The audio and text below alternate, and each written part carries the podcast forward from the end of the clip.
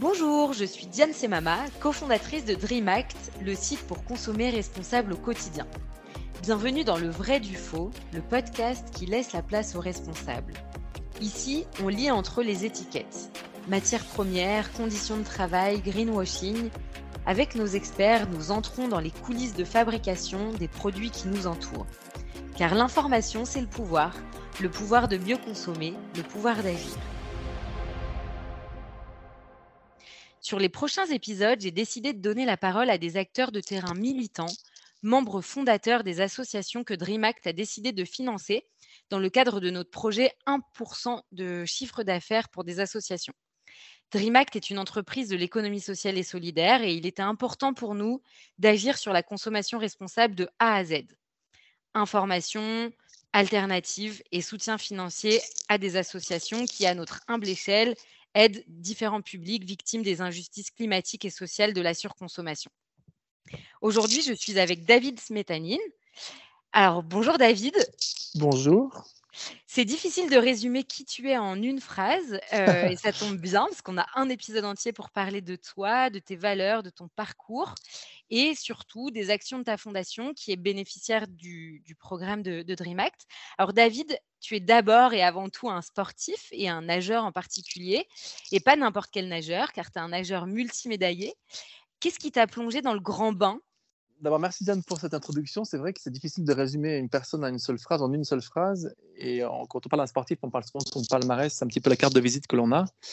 J'ai un ami qui est commentateur journaliste, enfin euh, sportif, pardon, journaliste, qui souvent que j'ai pas un palmarès mais un pedigree. Ça me fait sourire parce que c'est un peu comme dire que c'est très très long, qu'il y a plein de petites choses qui se sont greffées au fur et à mesure euh, à travers différentes générations. Parce que j'ai commencé ma carrière en 2002 à haut niveau, enfin en équipe de France, et qu'on est en 2022 et que ça fait 20 ans que je suis toujours là. Donc euh, voilà, j'ai l'équivalent de plusieurs générations, on va dire, de, de, de, médailles et de parcours sportifs.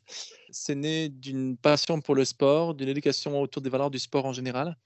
C'est né de rencontres, c'est né de moments euh, de partage avec mon père et, son entourage. Euh, lorsque j'étais petit, j'allais souvent voir les matchs de foot, les matchs de rugby euh, chez les copains de mon père. Il y avait une bande organisée très sympathique et puis on, on nous apprenait toutes ces choses-là, la valeur de respect, d'engagement, de solidarité aussi, d'inclusion, plein plein de choses que le sport peut, peut offrir ou amener, apporter. Et puis, le deuxième élément, c'est simplement ce que le sport nous transmet, hein, ces, frissons incroyables, ces émotions incroyables. En regardant les Jeux Olympiques à la télévision et voir ces grands champions qui performaient le public qui les soutenait et, ce frémissement à chaque fois qu'il y avait une grosse performance, ça m'a donné envie d'être moi aussi à cette place en me disant un jour je serai moi aussi quelqu'un de, connu, de reconnu et, je serai sur une belle marche du podium, voilà, et, pourquoi pas au jeu. Et alors, du coup, ton rêve olympique, il s'est justement réalisé. Ça fait quoi d'avoir autant de médailles? Est-ce que tu peux euh, revenir euh, bah, sur, sur ce parcours, sur ces expériences olympiques? Oui, bien sûr. Le premier point de départ, je le disais, c'est 2002, une première sélection en équipe de France après avoir euh, pris l'entraînement en 96 suite à un accident. Euh, alors j'étais moi-même nageur sauveteur. J'étais victime d'un accident de la route et le sport euh, et notamment la natation m'ont permis de, reprendre une véritable identité, de me raccrocher à une branche pour, progresser dans le, contexte actuel, ma, récupération suite à mon accident, mais aussi retrouver une identité. Ce sport m'a jamais lâché, cette passion pour le sport, cette identité d'être un grand champion au jour m'a jamais lâché. Du coup, et ben, je me suis battu à l'entraînement pour me qualifier et porter enfin ce, beau maillot, cette belle tenue de l'équipe de France, qui est quelque chose qui est arrivé en 2002 pour un premier championnat du monde. 20 ans donc, championnat du monde, et ensuite bah, une sélection aux Jeux en 2004 à Athènes. Le berceau de l'olympisme en plus, la Grèce, et ça a été un moment incroyable, quoi, un frisson juste dingue, de me dire, ça y est, tu es enfin en équipe de France et tu vas aller aux Jeux. Et c'est quelque chose de complètement Enfin, à vivre, c'est extraordinaire. Quand on est derrière une télévision et qu'on voit les gens qui vibrent derrière les Jeux Olympiques ou les Jeux Paralympiques, c'est super, mais quand on le vit, c'est juste incroyable. J'étais même un peu spectateur quelque part au départ. Je regardais tout partout, j'ai les yeux grands ouverts, écarquillés, comme si c'était euh, une autre planète, quoi. Et pour le, pour le coup, c'était un peu comme une autre planète. C'est un peu cette passion-là qui est arrivée. Et, puis, bah, une première sélection en 2004 pour mes jeux, et qui a été un moment euh, vraiment, vraiment particulier, quoi.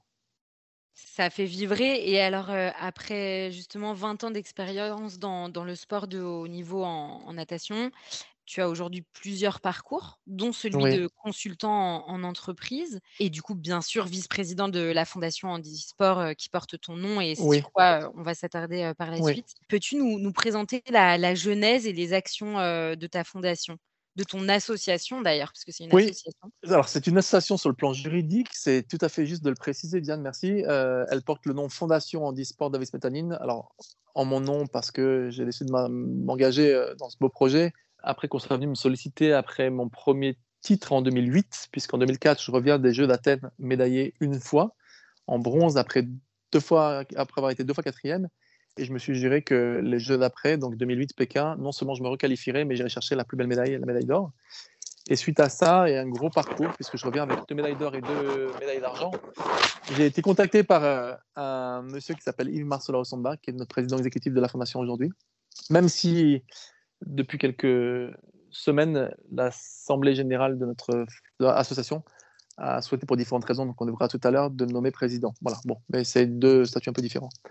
Euh, en fait, euh, il est venu me chercher en me demandant de le soutenir pour un projet qui était le projet de toute sa vie, vraiment, et de vouloir euh, offrir une place aux personnes en situation de handicap au Cameroun. Une place qui est d'abord une reconnaissance sur le plan citoyen, de ce fait avoir accès aux urnes, avoir accès aux, listes électorales pour pouvoir voter comme toute personne dans ce pays, comme toute personne d'ailleurs souhaiterait le faire dans sa vie, je pense.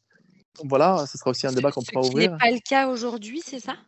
Ce qui n'est pas le cas, ce qui n'était pas le cas aujourd'hui. Les personnes qui sont en situation de handicap n'avaient pas forcément accès euh, aux bâtiments publics parce que le handicap entraîne des gros problèmes de mobilité, mais dans un pays qui n'est pas du tout accessible, bah, c'est encore plus compliqué. Dans un pays où on n'a pas de moyens, pas de ressources, ni de subventions pour avoir un fauteuil roulant, par exemple, bah, c'est très compliqué. Et ces gens qui n'ont pas d'argent sont complètement délaissés parce que sans, sans formation et avec un handicap seulement, on n'avance pas. Il n'y a pas d'aide euh, sociale euh, prévue par le pays, par l'État pour aider les personnes en situation de handicap. C'est du bidouillage pour avoir un fauteuil, c'est des, des, relations pour avoir des béquilles ou une prothèse, pour avoir des. Je schématise un petit peu, mais c'est un petit peu ça. On en est réduit, on en été réduit à ça, quoi. Donc de pouvoir euh, donner accès à ces personnes en situation de handicap à, la citoyenneté officiellement, c'est-à-dire leur permettre d'avoir des pièces d'identité que nous on fait faire pour leur éviter de se déplacer parce qu'ils ont du mal à prendre la route. Des fois, ils n'ont même pas de fauteuil, ils ont une planche avec des roulettes. Parfois, c'est un fauteuil qui est très vieux et ils ne peuvent pas prendre les transports en commun parce que c'est pas accessible. Ils n'ont pas de voiture, ils n'ont pas les moyens d'avoir une voiture. Ils n'ont pas les moyens de, prendre un taxi ou une navette. Il n'y a pas de service euh, d'aide à la personne, c'est-à-dire de bus ou, autre qui aide les personnes en situation de handicap, comme on a dans nos villes en France, par exemple, dans l'Hexagone. On a des services des villes ou des collectivités qui disent vous avez un handicap, un rendez-vous, on peut euh, vous allouer un transport qui va venir vous chercher et vous emmener euh, à votre rendez-vous. Voilà des choses qui, n'existent pas chez eux. Et, euh, idem pour les pièces, de, cartes d'invalidité. D'avoir une pièce d'identité et d'être reconnu citoyen camerounais officiellement, c'est très bien. Pour pouvoir avoir accès aux listes électorales et aller voter comme tout citoyen et être reconnu comme citoyen camerounais, mais avoir aussi la reconnaissance du handicap avec un différent degré qui aide euh, un petit peu la personne pour sa reconnaissance au niveau du MINAS, le ministère des Affaires sociales, pour obtenir euh, de l'aide pour des formations, de l'aide pour des bourses aussi, pour des choses qui sont quand même assez, euh, assez rares, que l'on compte sur le doigt d'une main. Hein. Je veux dire, un dossier administratif au Cameroun pour, pour, pour, pour, le MINAS, pour une personne qui gère des personnes en situation de handicap, c'est parfois 2, 3, 4 ans d'attente, 5 ans d'attente. Aujourd'hui, les MDPH en France, les maisons de l'autonomie pour les personnes handicapées, par exemple, qui sont des extensions du département, des départements en France qui gèrent le handicap, euh, ou qui se préoccupent de la question du handicap gère ce genre de dossier en quelques semaines. Moi, quand j'ai un renouvellement de carte euh, d'invalidité ou carte euh, mobilité, c'est quelque chose qui se fait en, quelques semaines, trois, quatre semaines. Il y a une réunion. après, il y a une validation de la commission qui, qui, enquête ou qui reçoit la personne, et puis c'est validé, terminé. Lorsqu'il y a un document administratif qui doit être renouvelé, une carte d'invalidité, c'est valable 20 ans. Lorsque c'est renouvelé, comme les droits des personnes en situation de handicap, qui ont droit à des aides de type AH, aide euh, comme une allocation à adulte handicapé ou qui euh, ouvre droit à une allocation compensatrice par rapport au handicap, type tierce personne, etc.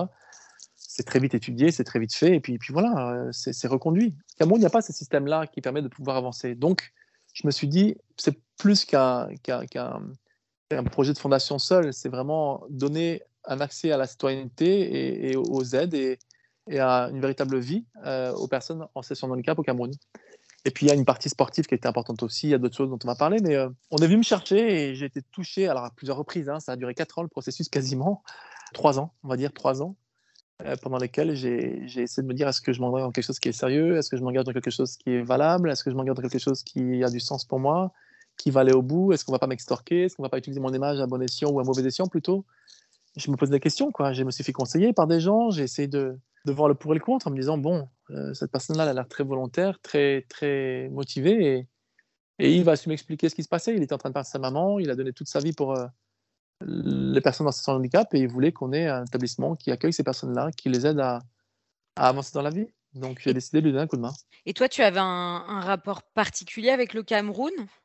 J'en avais un euh, un peu avec l'Afrique en général, puisque ma maman est née au Maroc. J'ai la chance de voyager tout petit en Afrique plusieurs fois. Je suis touché par ce pays et ce continent qui est incroyable, euh, une culture, une richesse culturelle qui est, énorme. On la sous-estime. Euh, une histoire forte avec la France, pas l'oublier, sur le plan historique et sur le plan euh, oui, historique. L'histoire entre la France et l'Afrique est, très forte. Hein. Cameroun, ancienne colonie française. bon, on a tous écouté ce qui s'est passé au Tchad et en Libye aussi. Et la France s'est engagée aussi sur le plan militaire pour aider des colonies françaises. Bon, on le sait. Je ne parlerai pas de la guerre d'Algérie, etc. Attention, je ne parle pas du Maghreb, de l'Afrique du, Nord, je parle de l'Afrique centrale, l'Afrique de l'Ouest. Euh, le Sénégal, par exemple, des choses comme ça. Pourquoi on parle français au Sénégal, par exemple? Pourquoi on parle français au Togo? Pourquoi?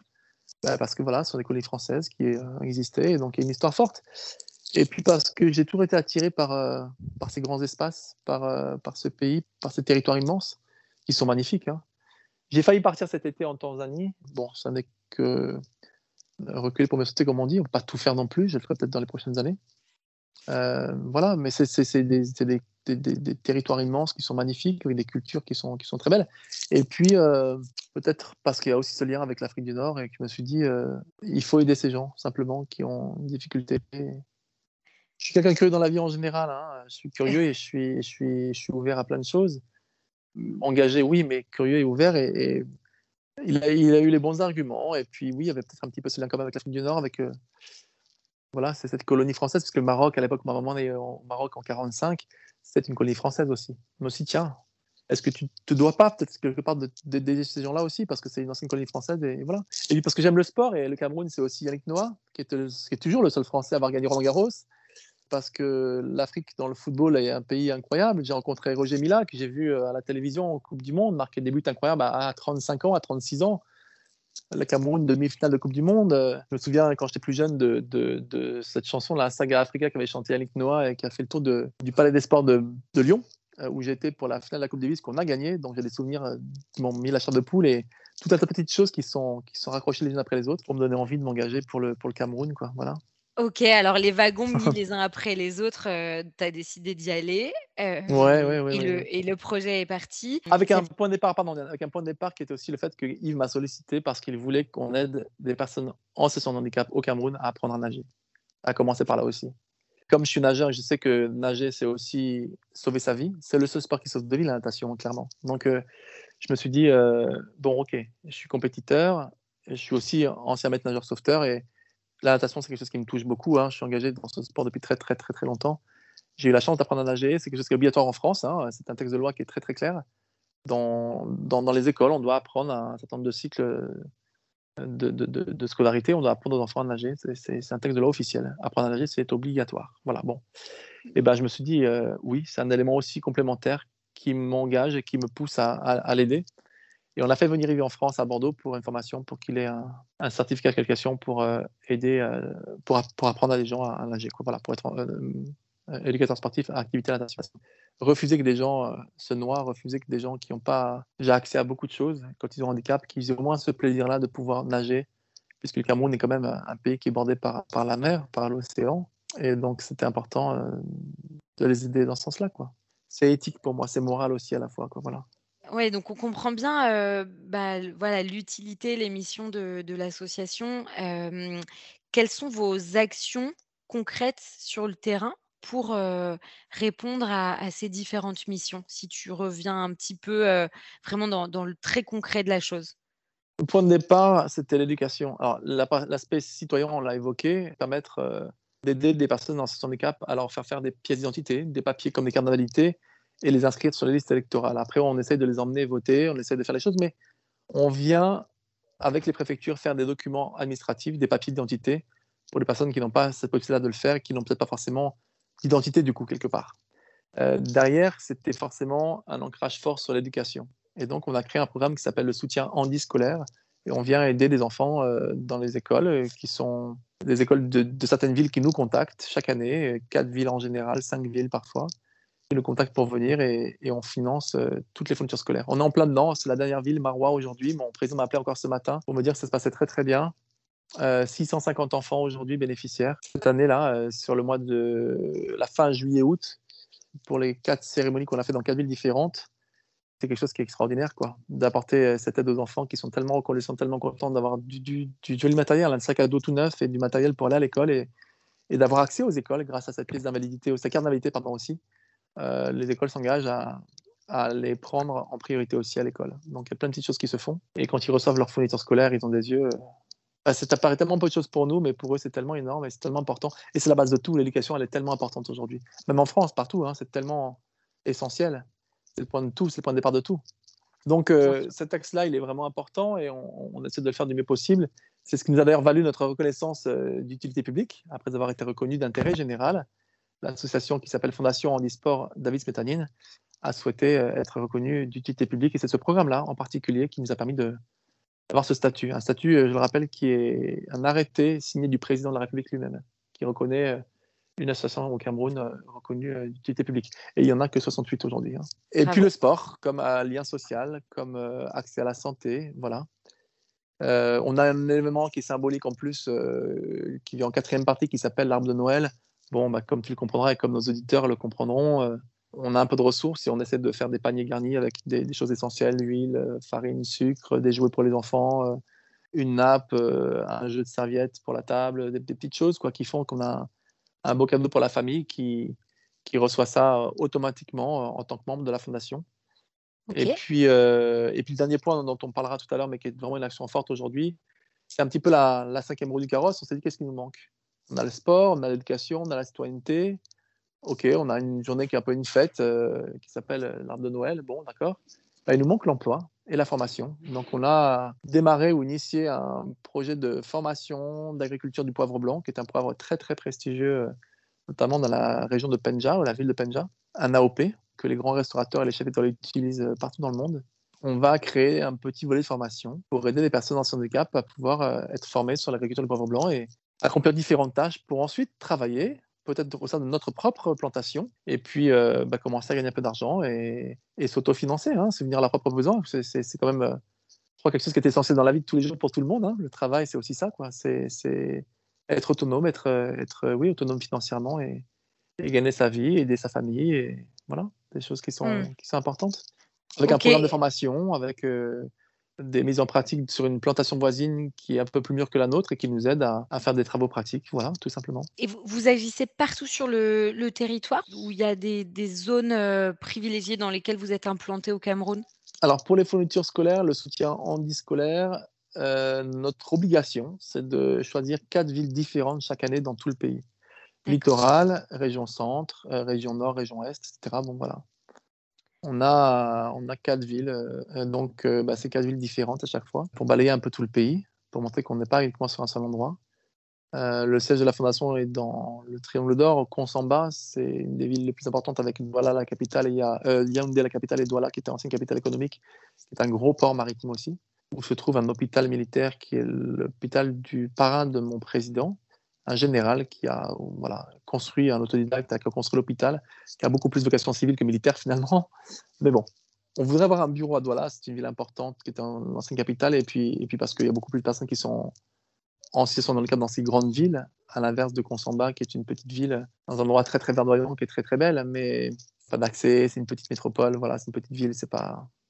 vu les complications quand on est en situation de mm. handicap au Cameroun, déjà dans le monde entier, mais encore plus dans ce pays-là, au Cameroun, comme d'autres aussi pays qui ne sont pas forcément bien développés dans ce domaine-là, hein, ben forcément, dans une grande ville, c'est un peu plus simple. On a plus accès à, bah, une municipalité, à un sport, à un emploi, que dans, un, dans une ville de campagne, on va dire, où il y a bah, très peu de travail, il y a de belles écoles, mais il n'y a pas beaucoup de travail. Et, pour des raisons d'accessibilité évidentes, oui, on cherche à aller dans les grandes villes. Donc, euh, c'est ce qu'on veut faire. quoi. Ok, sur l'axe sportif, j'imagine que je, crois que le Cameroun a, près de 600 km de côte sur un océan qui est en plus c'est pas toujours calme et, sympa quoi. Donc il y a pas mal de, travail, j'imagine pour vous pour aller voilà apprendre à, nager et, former sur ce terrain-là. Oui, Oui, oui, oui, oui, Si on a une formation qu'on met en place grâce à un soutien d'un hôtel qui nous prête une piscine, les gens se sont déplacés d'abord de Constamba ou des environs, et puis après on a fait venir des gens grâce au ministère des Sports, dont le siège est à Douala, enfin Yaoundé, mais il y a une partie aussi du littoral à Douala. On a fait venir des gens, euh, une forme de, stage ou de, séminaire, on va dire. Mais euh, bien sûr qu'il faut se déplacer partout et mettre la formation en place un peu partout. J'ai pensé à le faire. Là, on est en train de se poser la question avec une personne qui est euh, un ancien entraîneur du Centre fédéral e-sport de Bordeaux, qui est intéressé par ce volet-là et qui pourrait peut-être nous aider aussi à venir sur place et faire différentes formations euh, un peu à droite à gauche. Euh, ceci dit, on a quand même une responsabilité sur le plan local puisqu'on a un gymnase qui nous est prêté et à Consamba et, et, on a des journées portes ouvertes pour le sport avec une initiation à la boccia aussi, qui est un sport paralympique, une espèce de pétanque pour les grands handicapés. On est le premier centre d'entraînement en Afrique aujourd'hui. On a reçu un joli don, un matériel euh, tout neuf euh, de la fédération canadienne qui a organisé les championnats du monde et qui nous a fait un, lot complet avec des, rampes, euh, des boules, des, des cibles aussi. voilà. Ça coûte cher tout ça et on a eu un, beau cadeau. Donc, on a des journées d'initiation, on a des journées d'initiation aussi à, l'athlétisme. on a des séquences basket fauteuil aussi, et puis on a un circuit santé, une espèce de gymnastique, un petit peu comme gymnastique volontaire que des jeunes de l'association euh, éducateurs sportifs mettent en place une à deux fois par semaine pour les gens qui ont euh, bah, une certaine difficulté, soit de la vieillesse, soit des douleurs, soit qui ont un handicap, et on, leur apprend à, maîtriser leur corps dans l'espace, on leur apprend à faire des petites choses comme ça. Quoi. Voilà. Combien de, de, bénéficiaires euh, compte votre asso à, ce jour? En dernière date, l'année dernière, sur les chiffres 2021, on avait 190 membres le chiffre n'est pas très précis parce que être membre de la fondation, c'est quelque chose qui est gratuit aujourd'hui. Et donc, euh, il y a des gens qui bénéficient de nos services sans forcément s'être déclarés auprès de la fondation parce qu'ils n'ont pas forcément eu accès aux locaux. Ils habitent des fois loin de la ville principale de Consamba et du coup, ils peuvent pas se déplacer. Ou parce que, euh, spontanément, dans les programmes de soutien en vie scolaire, les enfants euh, qui ont des parents, dont les enfants sont en handicap, les, les parents sont adhérents euh, symboliquement pour euh, qu'on ait un chiffre qui grandisse et qu'on montre qu'on touche une population de plus en plus nombreuse, qu'on arrive à avoir un recensement un peu plus large du nombre de personnes en situation de handicap au Cameroun. Donc finalement, on enregistre les parents comme membres automatiquement dès lors qu'on a un enfant qui est bénéficiaire des fournitures scolaires. D'accord. C'est un chiffre qui est tend à grandir euh, année après année, ville après ville, parce que chaque parent dont l'enfant est bénéficiaire devient un membre automatique de la fondation et du coup, euh, ça permet d'avoir un recensement des personnes en situation de handicap comme ça. Quoi. Il suffirait quelque part de faire le nombre de cérémonies dans les quatre villes chaque année. Ça fait trois ans qu'on fait ça, nombre d'adhérents en plus des 190 membres qu'on avait déjà référencés. 140 au départ, après 190. Et parmi eux euh, se cache un futur David Smetanine, euh, futur euh, médaillé olympique ou pas?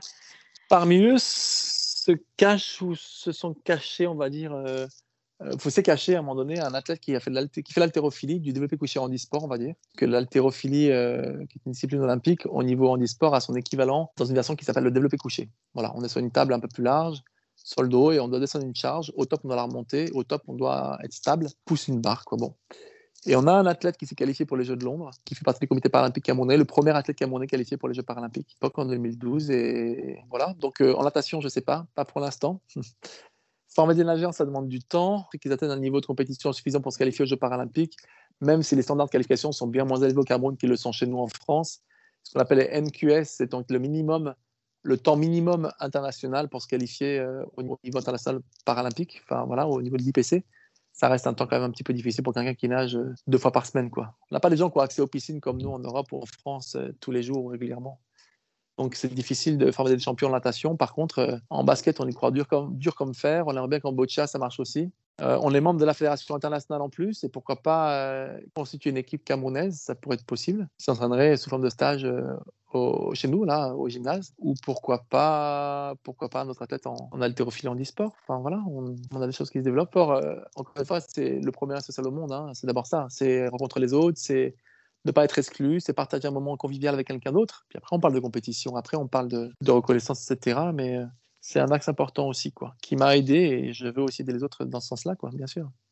Et alors j'aimerais qu'on revienne un peu plus en détail sur ce nouveau projet finalement que, que tu as mmh, mené euh, au sein de l'association, donc la Oui, fondation et la récolte euh, de poivre blanc. Ça, ça pouvait en effet sembler assez éloigné de l'éducation euh, ou du sport, mais on comprend bien que finalement c'est pour euh, voilà, donner une issue euh, finalement à- aux enfants que vous aidez préalablement dans leur éducation, leur donner finalement une, un chemin dans vers l'emploi. oui. Pourquoi ce projet précis de Poivre Blanc et où est-ce que vous en êtes aujourd'hui? Dans l'idée de contribuer à leur euh, émancipation et à leur autonomie, notamment financière. Sur le plan de la santé et de l'autonomie euh, vis-à-vis de l'accessibilité, l'autonomie physique, c'est euh, trouver des solutions pour envoyer plus de fauteuils, plus de matériel pour que les personnes en situation de handicap aient des aides en termes de matériel pour compenser le handicap. Ce qui, chez nous, grâce à de nombreuses aides sociales, la sécurité sociale, euh, les centres d'éducation, etc., est quasiment entré dans la norme, on va dire. Avoir un fauteuil roulant quand tu as un handicap, c'est quelque chose de normal, même si le fauteuil n'est pas forcément euh, sur mesure tout de suite, etc. Donc c'était le point de départ. Et je me suis dit maintenant, il leur faut une indépendance aussi financière. Donc c'est des gens qui n'ont pas de formation ou très peu, donc on trouve quelque chose. Et puis, euh, en aidant une étudiante dans ma région, à Grenoble, euh, terre où on a beaucoup de noix, de noyers, la noix de Grenoble quelque chose d'assez célèbre, on fait des tartes noix, on en met dans les salades, on fait plein de choses. C'est un, une graine qui pousse euh, sur un, arbre et, en l'occurrence les terres agricoles de noyer, on en a des kilotonnes euh, entre euh, l'Isère et l'Ardèche, entre Grenoble et Valence. Voilà. Et en aidant donc une jeune étudiante qui avait un projet social, on va dire, autour de, de, l'agriculture de, de, la noix, je me suis dit que d'abord c'est autour du sport au départ. Je me suis dit plutôt que de ne rien faire, je pourrais peut-être aider nos camarades camerounais à avoir un emploi en créant une agriculture de noix au Cameroun. Le papa de cette jeune étudiante m'a dit écoutez, nous, on est prêt à vous aider, votre projet est vraiment super, vous avez aidé ma fille, moi je vais vous aider. Et j'ai trouvé ça vraiment gentil, adorable. Et puis on s'est renseigné et on a, par le biais d'un ingénieur agronome, on a appris que pour un noyer, pour qu'il arrive à maturité et qu'on puisse commencer à récolter quelque chose, il fallait entre 8 et 10 ans. Je me suis dit, Mmh. là, on n'est pas sorti de l'auberge, ça va être compliqué. Et puis, euh, notre comptable à la fondation, euh, qui est aussi un directeur d'agence d'une banque, bon, nous a dit, écoute David, moi j'ai une idée parce que au Cameroun, on a une belle terre et on a surtout un très bon poivre. Et je crois qu'on pourrait, euh, comme tu l'as voulu faire, comme tu as voulu le faire pardon, pour la noix, bah, créer un projet d'agriculture du poivre blanc avec un volet formation et un volet développement, donc un volet commercial après, pour les personnes en situation de handicap. Et il m'a dit qu'il se trouve que euh, normalement, au bout de 2-3 ans, un poivre il est mature suffisamment qu'on puisse le récolter et le vendre. Là, je me suis dit, bingo, on a un circuit qui est raccourci, un produit qu'on connaît, un produit qui pousse très bien au Cameroun, un produit qui a une certaine valeur sur le plan des, marchés, sur le plan euh, financier, et sur lequel on peut même parfois même spéculer. C'est un peu de l'or, hein, le poivre blanc chez eux, et, ça se vend très très bien. Et quand il y a un peu moins de récolte c'est un peu moins bonne, et ben, le poivre blanc qui est très vite consommé, on spécule on hausse un peu les prix. Alors, je suis pas fan de cette partie-là, mais ça démontre simplement que la spéculation sur l'agriculture, c'est un peu spécial, je trouve, mais ça démontre simplement que c'est une richesse et que l'agriculture, bah, ça ouvre à, différents postes, des postes simples, des gens qui vont bah, retourner la terre, planter, qui vont euh, semer, qui vont arroser, qui vont tirer les lianes, les lianes qui sont dans les arbres sous les titeurs, pour ensuite euh, récolter euh, le poivre, ce qui est sous forme d'une espèce de, de, de, avec plein de petites graines dedans qui vont apprendre à calibrer avec leurs petites mains, etc., qui vont faire différentes tâches en fonction de leur possibilité physique. Et puis, euh, bah, l'idée, c'était quoi? C'était de se dire, on va créer une formation et on va créer euh, un emploi. Par mon engagement sur le plan sportif auprès de la Commission olympique des athlètes du CNOSF, par le fait que je sois aussi euh, coprésident du comité des sportifs de l'AFLD, l'Agence française de lutte antidopage, et par relation simplement, j'ai rencontré quelqu'un qui m'a dit écoute, Paris 2024 et l'AFD, l'Agence française de développement, soutient, va lancer un programme d'incubation pour soutenir des projets mis en place par des sportifs en France, mais aussi en Afrique. Et Kadi Kanouté, l'ancienne basketteuse malienne euh, que je connais bien, qui est très investie pour euh, la question de la lutte contre le dopage, euh, dans le monde d'ailleurs, puisqu'elle est membre de l'AMA, l'Agence mondiale antidopage, m'a dit euh, lors d'un séminaire en Suisse à Lausanne que euh, bah, elle aimerait bien entendre mon projet parce qu'elle était au courant que je faisais quelque chose avec le Cameroun et que ça pouvait rentrer dans les lignes euh, de ce projet d'incubation. Donc j'ai été audité, mon dossier a été retenu, j'ai eu un entretien oral après, puis on m'a dit quelques jours après euh, ou quelques semaines après, bah, écoute, ton projet nous plaît et tu es sélectionné dans le programme pour ce qu'on appelle le Yunus Sport Hub, qui est un support d'incubation mis en place par Yunus, le Yunus, voilà, un programme d'incubateur en nom et en mémoire du professeur Younis qui a créé le microcrédit en Inde et voilà, qui a aidé aussi la population indienne à, à s'en sortir, à avancer. Et du coup, bah, j'ai suivi un an de programme d'incubation avec d'autres camarades euh, sportifs français qui ont fait les programmes euh, des projets pendant, en, Afrique. Puis, et puis j'ai eu un mentor en Afrique qui s'appelle Steve Chumba qui m'a aidé à monter mon projet avec des experts dans le marketing, des experts dans les coûts, des experts en communication, des experts en plein de choses et qui m'ont accompagné. Et là, je me suis dit, ben voilà, c'est l'opportunité de pouvoir trouver un projet et de le ficeler complètement jusqu'au bout, quoi ou d'aller au bout de ma démarche de ce projet d'agriculture et, de le, et de le financer, et de le construire de façon plus professionnelle. Et, aujourd'hui, eh ben aujourd'hui, après un an d'incubation euh, qui s'est terminé en janvier dernier, on a mis en place vraiment euh, toute l'ossature et l'architecture du projet. On a eu la chance d'avoir un cadeau assez précieux qui est quasiment un hectare de terrain de plantation par euh, la préfecture du littoral, je crois. En tout cas, une collectivité qui nous a donné ce terrain et qui nous a permis de pouvoir lancer une première récolte qui s'est terminée là il y a un mois à peu près. On a eu beaucoup de pertes parce que bah, le Covid nous a empêchés de dépasser comme on le voulait, parce que euh, on a eu quelques maladies sur les plants et que sur un hectare, ce qui n'est pas beaucoup, quand on a 30% des plants qui sont mis par une maladie, il faut acheter des engrais ou, pour mieux fertiliser la terre pour que ce soit meilleur et que les pousses de poivre soient plus fortes et plus vives pour éviter d'être contaminées par les maladies qui sont un peu des microbes. Ou alors, il faut trouver euh, bah, des pesticides, mais les plus conformes à l'environnement, les, plus, les, moins, les moins agressifs, les moins toxiques, parce qu'on a une terre qui est de très bonne qualité et qu'on ne veut pas l'abîmer. Et ben, les pesticides bio, c'est pas facile à trouver au Cameroun. Euh, et il faut déceler la maladie exacte, et il faut trouver les solutions. Donc euh, finalement, l'un dans l'autre, euh, on l'a pas pu traiter comme on le voudrait. On a trouvé un petit peu des solutions qui allaient étouffer la maladie pour pas qu'elle se propage. On a pulvérisé ça sur notre, sur notre secteur, sur notre plantation, et on a sauvé 55-60% de la plantation. Sachant qu'il y a pas mal de chutes aussi. Hein. Il y a des chutes qu'on ne peut pas vendre. On laisse 10% en l'occurrence, qu'on laisse pour les familles les plus démunies qui, elles, vont revendre cette partie-là sur le marché à un tarif un peu moindre. Voilà, donc c'est aussi un, une économie solidaire qui va jusqu'au bout. Quoi. On ne perd rien, on ne jette rien, on transforme le plus de choses possible. Voilà. Et on aurait envie de, repartir en, vacances et s'évader. Là, est-ce que tu peux nous, dire où est-ce que se trouve cet hectare euh, Alors, et nous décrire un petit peu le, voilà, à quoi ça ressemble euh, concrètement C'est un petit terrain, on espère euh, grâce à ce programme d'incubation, pouvoir postuler euh, sur euh, un dossier qui s'appelle Impact International, qui appartient à l'AFD, qui est proposé par l'AFD. Euh, là, dans les prochains mois, peut-être à la rentrée en janvier, je crois, ou fin d'année, je ne sais plus, il faut que je me renseigne pour avoir la date précise. Mais on va postuler pour ce programme-là, qui soutient nos différents sportifs qui ont validé leur projet, de façon à pouvoir financer l'achat d'un terrain, d'une plantation un peu plus grande. Et il y a un turnover assez important au Cameroun, notamment à Penja. Des gens dont les enfants vont à l'université ils veulent de l'argent pour euh, envoyer leurs enfants euh, suivre des, études supérieures. Du coup, ils vendent leur plantation et nous, on est là pour euh, bah, la racheter, par exemple, et essayer de faire avancer les choses aussi de notre côté, quoi. Ou trouver un compromis pour, pour la plantation dans quelques temps. Bon.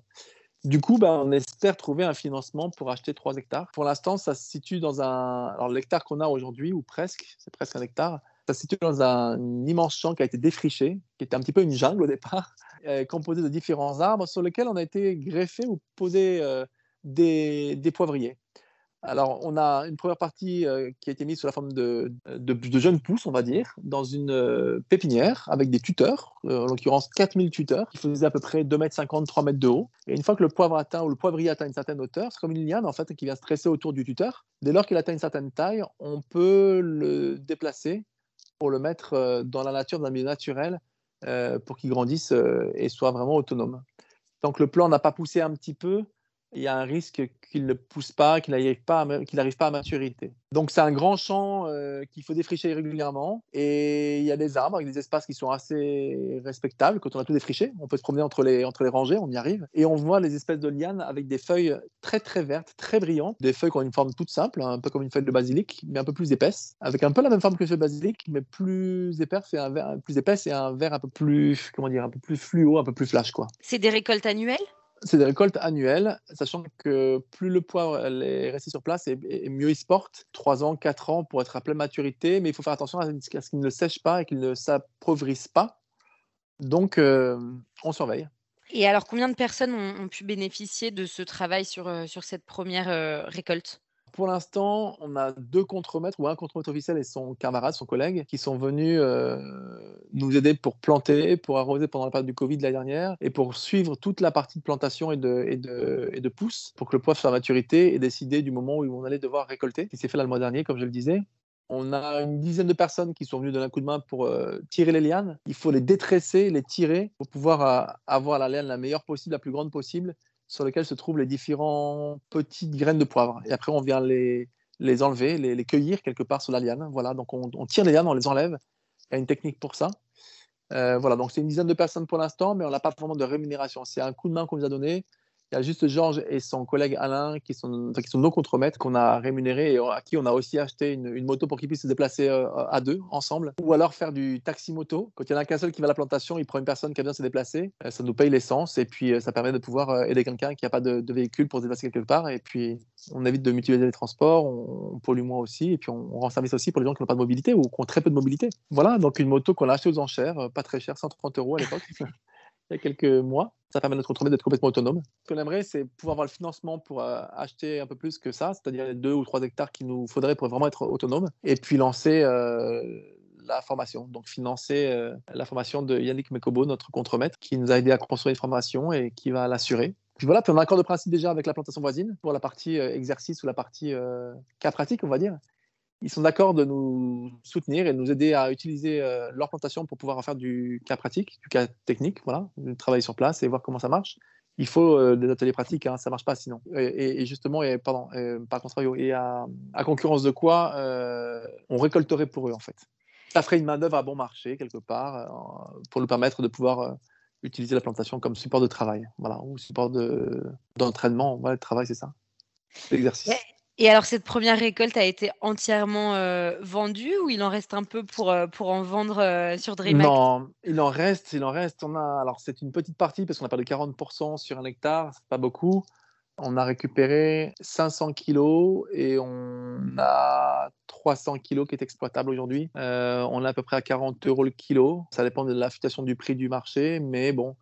Oui, on va maintenant mettre en sachet, une espèce de petit sachet en lin, avec euh, l'estampillage aux, couleurs de la fondation. Et on a une coopérative qui se charge de vendre notre production. Donc ça va se faire dans les prochaines semaines, dans les prochains mois, et je pense que ça va durer euh, quelques mois, à mon avis. Hein. J'ai pas les informations précises pour l'instant, mais euh, ça risque de s'étaler un petit peu. Alors pas autant qu'on le voudrait, parce que bah, 300 kilos, c'est pas beaucoup, beaucoup, hein, mais bon, c'est une tonne par hectare en fait. Normalement, c'est ce qu'on peut essayer d'obtenir. Et puis peut-être que Paris 2024 euh, prévoira des, recettes épicées euh, pour ces sportifs. Je ne sais pas, mais en tout cas, d'avoir eu cette chance de pouvoir euh, suivre un programme d'incubation proposé par le COJO, parce qu'ils ont envie de montrer que les sportifs s'investissent aussi pour les projets humanitaires avec un avec un impact social fort, c'est quelque chose de, bien. quoi. Donc oui, bah, j'ai pu avancer dans ce projet-là et, et, le ficeler ou le finaliser un peu plus ou plus facilement, en tout cas que je l'aurais fait tout seul. C'était une façon de mettre un petit peu les choses en bonne et due forme pour arriver à faire quelque chose de bien. Oui, on espère, euh, on espère avoir un peu plus dans les prochaines années et j'espère même l'année prochaine si on est retenu par le programme qui finance euh, une subvention qui va jusqu'à 30 000 euros. 30 000 euros, ça serait l'acquisition pour 3 euh, hectares et ce serait parfait. quoi. On a même de quoi financer la formation pour la première promotion. Merci David pour cette belle dose d'inspiration. Peut-être que pour finir, est-ce que tu as des conseils pour tous ceux qui nous écoutent et qui souhaiteraient t'aider dans tes actions et dans les actions de la Fondation? Déjà, merci de le proposer, de, de, l'évoquer euh, dans ce podcast aujourd'hui. Il y a plusieurs choses qui sont possibles. Forcément, l'aide humaine, elle est, extraordinaire. Et d'avoir des gens qui soient des personnes ressources avec nous de temps en temps sur des opérations qu'on veut mettre en place au Cameroun, ce serait super, sous la forme de stage, par exemple, un mois, etc. Quelqu'un qui pourrait partir en une sorte de VAE, un peu comme une validation avec l'expérience. Voilà, je viens un mois sur une fondation, un peu comme un service civique, et je viens aider euh, une, fondation, ou une association dans son développement. D'ailleurs, une association en général, dans son développement. Oui, ce serait bien. Donc, euh, on n'a pas vraiment encore réfléchi à la question de, la façon dont on pourrait faire ça ou l'organiser, mais ça peut être un premier volet intéressant. Les dons sont toujours les bienvenus, bien entendu, ça c'est évident, mais euh, il y a aussi le fait qu'on récolte des choses. Est-ce que euh, on ne pourrait pas peut-être créer une sorte de forum ou un endroit où on pourrait être contacté pour que les gens qui ont des jouets inutilisés ou des jouets dont ils veulent se séparer soient des jouets envoyés au Cameroun à la Fondation pour les enfants, par exemple. Voilà, on est toujours à la recherche de ce genre de choses, hein, ça c'est évident.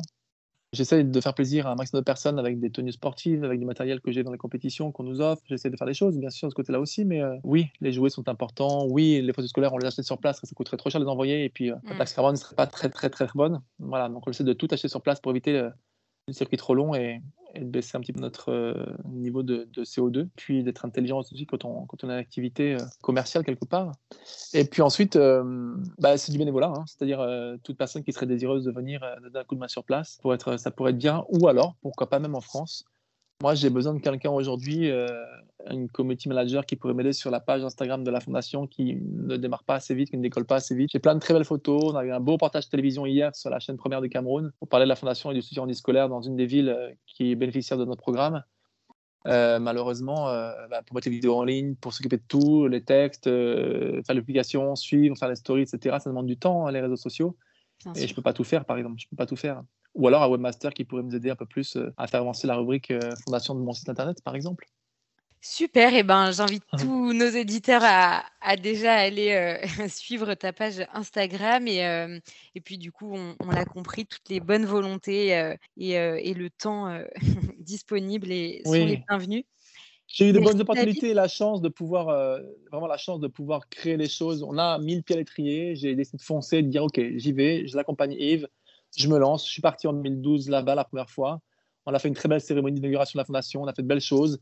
Ça a changé beaucoup de choses parce que le fait que je me déplace sur place, ça a amené vraiment euh, un engagement fort dans le pays. On s'est dit, ah, il vient de France, c'est sérieux, quoi. Ils vont faire quelque chose de bien, etc. Et on est un acteur incontournable aujourd'hui du handicap et de, de ces fonctions scolaires, par exemple. Et on veut être un acteur important du sport aussi. Dès qu'il y a une cérémonie importante dans le sport paralympique ou le sport euh, au Cameroun, notamment le sport handicap ou le sport paralympique, mon président est, invité pour l'inauguration d'un nouveau siège, d'un nouveau club, d'une association, d'un événement mis en place par le comité paralympique camerounais. Voilà. Et on est toujours convié, on est vraiment un acteur incontournable. Et j'ai eu la chance d'avoir les bons interlocuteurs, d'être, euh, comme on dit, la roue tourne, hein. on s'engage, on s'engage, on s'aime, on s'aime, on s'aime. Ben, à un moment donné, on récolte aussi les fruits de tout ça. Et la preuve, hein, quand Dreamac est venu me proposer d'être soutenu, je me suis dit, euh, peut-être d'avoir force de semer des choses, d'avoir une action qui est, engagée, qui est solidaire, ben, peut-être qu'un jour, il y a des gens qui vont m'aider et c'est ce qui s'est passé. Donc, euh, j'en remercie chaleureusement Dreamac qui le soutient vraiment euh, de façon très importante, mais aussi pour son engagement moral aussi, de se dire, ben, on va soutenir euh, une association parmi d'autres, une, deux, trois, quatre, jusqu'à huit ou plus. C'est quelque chose de très, très fort. Donc, toutes les bonnes actions sont les, sont les, sont les bienvenues, que ce soit du temps euh, sur Internet pour euh, aider euh, mon site à avancer, que ce soit prendre le contrôle de ma page Instagram Fondation, par exemple, pour pouvoir m'aider de temps en temps dans l'année à, à, mettre quelques photos, des publications, que ce soit un don financé, que ce soit des jouets, que ce soit... Il y a plein de façons d'aider les gens et les messages de soutien sont les bienvenus aussi, bien entendu. Et quand je vois le parcours qu'on a fait, qu'on a réussi à accomplir ou, ou, oui, à, accomplir ou à parcourir depuis 10 ans, même si c'est pas encore assez à mon goût, on l'a fait beaucoup déjà et on va encore faire mieux. Donc, euh, c'est super, quoi. Donc, euh, voilà. Et puis pour tout le monde, hein, tous les gens qui veulent s'engager et qui sont bienvenus, ils verront à quel point c'est valorisant, c'est gratifiant de, de, se dire qu'on peut être solidaires les uns des autres. On est sur une même planète, c'est pour s'entraîner, c'est pour avancer intelligemment. Bien entendu, en faveur de l'environnement, parce qu'on a une planète A, il n'y a pas de planète B, mais aussi parce qu'il y a des gens, euh, comme tu le dis dans l'introduction, qui sont dans une situation très précaire, très difficile, très délicate, et que toute aide est toujours la bienvenue pour, pour aider nos voisins, quoi on n'est on pas si loin que ça. Hein. C'est un beau pays, c'est un beau continent et des gens qui sont très très accueillants et qui parlent très très très bien français en plus. Je voulais le, je voulais le souligner aussi. Merci David pour ce beau mot de la fin. En tout cas, nous, on est ravis de, vous soutenir et, euh, et puis bah, bon courage dans, dans la suite de vos actions et à très bientôt. Merci Diane. Merci beaucoup. À bientôt. Avec plaisir.